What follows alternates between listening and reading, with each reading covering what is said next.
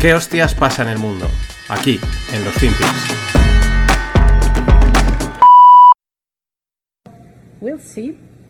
If things uh, go in a difficult direction, I've spoken about Hungary and Poland. We have tools. If things go in the right direction, and people, as a body that is always um, where always governments have to be accountable to, play an important role.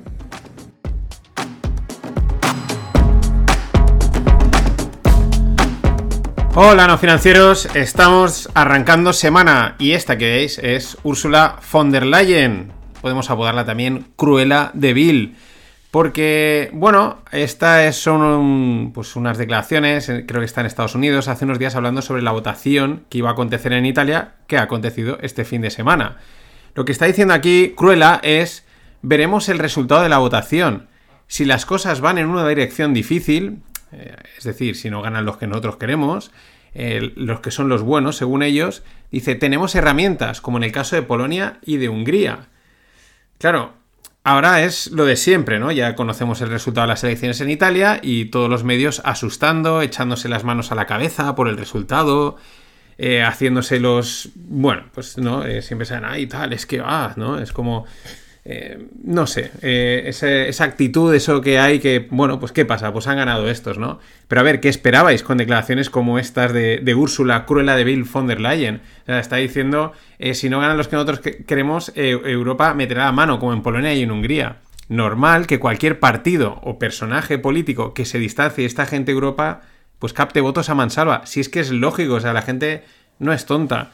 Otro ejemplo, Ce que dit la présidente de la Commission, c'est que en Europe, on, est, on porte un certain nombre de valeurs et que bien évidemment, on sera attentif, et la présidente de la Commission, à ce que ces valeurs euh, sur les droits de l'homme, sur euh, le respect euh, Esta que oís es eh, la primera ministra francesa, Elisabeth Borne, donde declara, y lo hacía eh, pues justo eh, esta mañana, primera hora, después de, los resultados ¿no? de, las elecciones internas, y declara respecto a Italia diciendo que desde París estarán atentos para que los derechos humanos y especialmente el derecho al aborto sean respetados. Mm, estabas pensando, ¿qué pintas tú eh, en Italia, no? Claro, es que esto no es Europa metiéndose en los asuntos de Italia, que podría colar, ¿no? Con, con calzador, porque tal y como habla Úrsula, pues cuesta, ¿no? Decir, oye, pues mm, vale que es Europa, Italia, estamos todos aquí, pero bueno, podría colar. Pero esto es Francia, Francia diciendo que va a vigilar a Italia. Ya, siempre esta forma que tienen de decir eh, que se vigilen los derechos humanos, como ya dando por hecho que se van a violar los derechos humanos. Una forma muy sutil de acusar, de, de, de enmerdar, ¿no? Es como mm, vamos a controlar, como ya, en fin, muy sucio, ¿no? Eh, claro, imaginemos cómo nos sentarían los españoles. Ya los tiramos una vez desde aquí, de aquí a los franceses, ¿no? Pero cómo nos sentaría si a los franceses dijeran, vamos a controlarlo. Que sí, que en el fondo, a través de la Unión Europea, eh, nos controlan y tal, pero por lo menos no lo gastan directamente. Aunque, bueno, pues en España, como ya ni sentimos ni padecemos, pues, pues vete tú a saber cómo nos sentaría. El tema es que llevamos años viendo gobiernos en la política de los gestos, de los bailes, eh, los bancos del parque pintados de colorines, que son inclusivos y todas estas historias, y decisiones que nadie entiende y muy alejadas de la realidad. Entonces es normal que el voto reaccione, sobre todo en una realidad muy evidente, en una situación pues, económica muy complicada o que se atisba complicada, o como ha pasado con, el, con la pandemia, una situación eh, sanitaria complicada y tal, y y pues se veían y se, y se oyen y se leen cosas desde Europa, desde cada país, pues que la gente se distancia. Y claro, eh, normal que el voto, reacciona y ya son varios países y creo que vendrán más. Es el auge del populismo. Mm, aunque esto pueda no ser populismo, pero algo es, no lo sé. Eh, el tema es que si Europa se rompe, la culpa es de la ultraderecha, claro, no de los papanatas de Bruselas. Y hablando de los gabachos y de la energía, el gobierno francés dejará de dar garantías de exportación a los proyectos de energía fósil. O sea, eh, en fin, mm, este es... Eh, ¿Qué es el. Eh, perdón, ¿qué, son, ¿qué es la energía fósil? Pues carbón y formas sucias de petróleo como el shale gas. En fin, es un ejemplo de lo que, de lo que estaba comentando hace nada, hace segundos, sobre Europa, Italia y los ciudadanos. En plena crisis energética, el plan verde es imparable. Cueste lo que nos cueste a todos. O sea, ellos no paran. Mm, eh, si tienes que sufrir frío, precios altos, cierres de empresas, da igual. El plan verde va por encima. Ni siquiera, oye, vamos a paralizar esta medida durante dos, tres años hasta que esto se regule. No, no. Como un rodillo. Claro, al pueblo lo mareas y lo engañas hasta cierto punto. ¿Y qué pasa? Pues que esta gente, todos estos de Europa, pues le hacen la campaña gratis a los ultras. Y seguimos con Italia, a través de un hilo eh, que ha publicado el analista macro Andreas Steno, muy habitual en Twitter, también a veces también polémico, pero bueno, creo que apunta a cosas interesantes. Antes de, analizar el impacto que puede tener estas elecciones, este resultado, mencionar que la victoria de Giorgia Meloni es la victoria de una coalición A3, porque parece Claro, es la Liga Norte de Salvini, hermanos de Italia, que es donde va eh, Georgia, y Forza Italia de Berlusconi.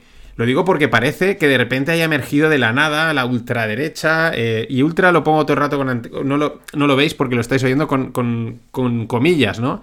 Parece que haya emergido de la nada. Porque, a ver, Salvini ya sacó buen resultado, ya era un habitual de la política eh, italiana. Y de Berlusconi poco que añadís, lleva ahí desde siempre, o sea, es impertérrito, Tutankamón y, y Berlusconi. Eh, entonces, mm, no es que le haya venido tampoco de la nada, aunque haya sacado un gran resultado, claro. Pero vamos con el hilo de Andreas sobre el impacto geopolítico que puede tener este resultado o este nuevo gobierno. Porque claro, Salvini dijo recientemente que Occidente debe de pensarse las sanciones a Rusia. Berlusconi afirmó que Rusia había mm, había sido empujada a la guerra por la OTAN, por las agresiones de la OTAN. Más datos, más del 40% del consumo energético de Italia es gas natural y más del 50% de su producción de electricidad viene de quemar gas natural y un 40% de sus importaciones de gas vienen de Rusia. Claro, ¿cuál es el análisis que hace Andreas? Dice, Italia, eh, como, como, país, como los ciudadanos, pues son conscientes de esa dependencia energética de Rusia. Eh, claro, por lo tanto, se veía que se declinaban por la ultraderecha, o se podía intuir, ¿no? Porque, bueno, pues me estás contando unos rollos, pues salen los populistas, o salen, te dicen lo que, oye, nosotros no vamos a entrar en este juego de Rusia y vamos a tener gas, ¿no? Y Europa, consciente de ello, daba avisos a Italia, ¿no? Es el, mensaje de Ursula von der Leyen, ¿no? Pero al final tú te lo estás buscando, si es que le estás metiendo en un problema a gente que depende totalmente del gas natural de Rusia. Andreas dice que cree que podemos ver a Meloni volando a Rusia para buscar un acuerdo. Bueno, aquí todo es posible, esto es una suposición, pero la verdad es que vemos el juego y el castillo de naipes que podría suponer esto para Europa, porque claro, estamos hablando de Italia, estamos hablando de que si van a hacer el acuerdo por su cuenta, vosotros dirán, ¿y por qué yo no? En fin, tensiones, tensiones. Energía e inflación, es decir, dinero en el bolsillo. Y lo dicho, al pueblo lo pueden marear y engañar hasta que le tocas el bolsillo directamente porque indirectamente eh, siempre lo hacen, sean del país que sean. Y el puzzle sigue. En realidad tenemos que hacer zoom para no marearnos y quedarnos ahí enfocados y ver todo esto como una recolocación de piezas del, del puzzle geopolítico en el que estamos.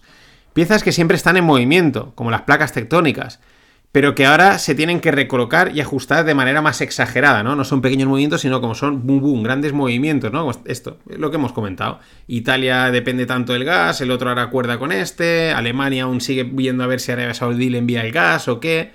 Según Business Insider, debido a la subida de precios de gas natural, importantes compañías europeas como ArcelorMittal, bueno, ArcelorMittal, lo que hay en Europa, o Volkswagen, están expandiendo y recolocando sus operaciones de producción en Estados Unidos.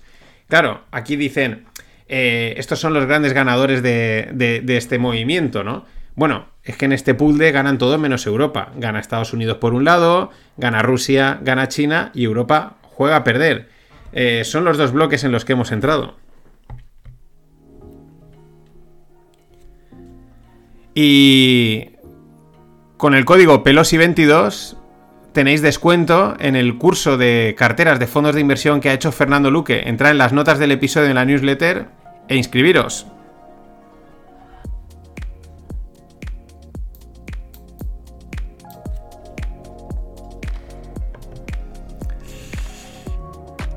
Este canal, este canal de... Ah, tengo que bajarlo con el ratón, disculpad. Este canal falla, este, ¿veis? Pam. Ah, voy a chaparlo. Sorry. Cosas de, cosas de que ya lleva tres años funcionando esta mesa y empieza a tener algún problemilla, pero eso es una buena señal, ¿no? De la caña que le estoy dando. Bueno, voy a cerrar el episodio hablando de, pues un poquito más de lo mismo, ¿no? Porque creo que es, creo que es, es simbólico. El resultado de las elecciones en Italia es la, la confirmación de los momentos tectónicos que vivimos. Y ya digo, sé que todo el mundo vive momentos tectónicos, pero es verdad que las sensaciones que ahora son realmente tectónicos. Dejemos a un lado el mensaje mainstream de los medios eh, respecto a lo mala que es la ultraderecha. Y vuelvo a meterle eh, entrecomillado, ahora explicaré por qué.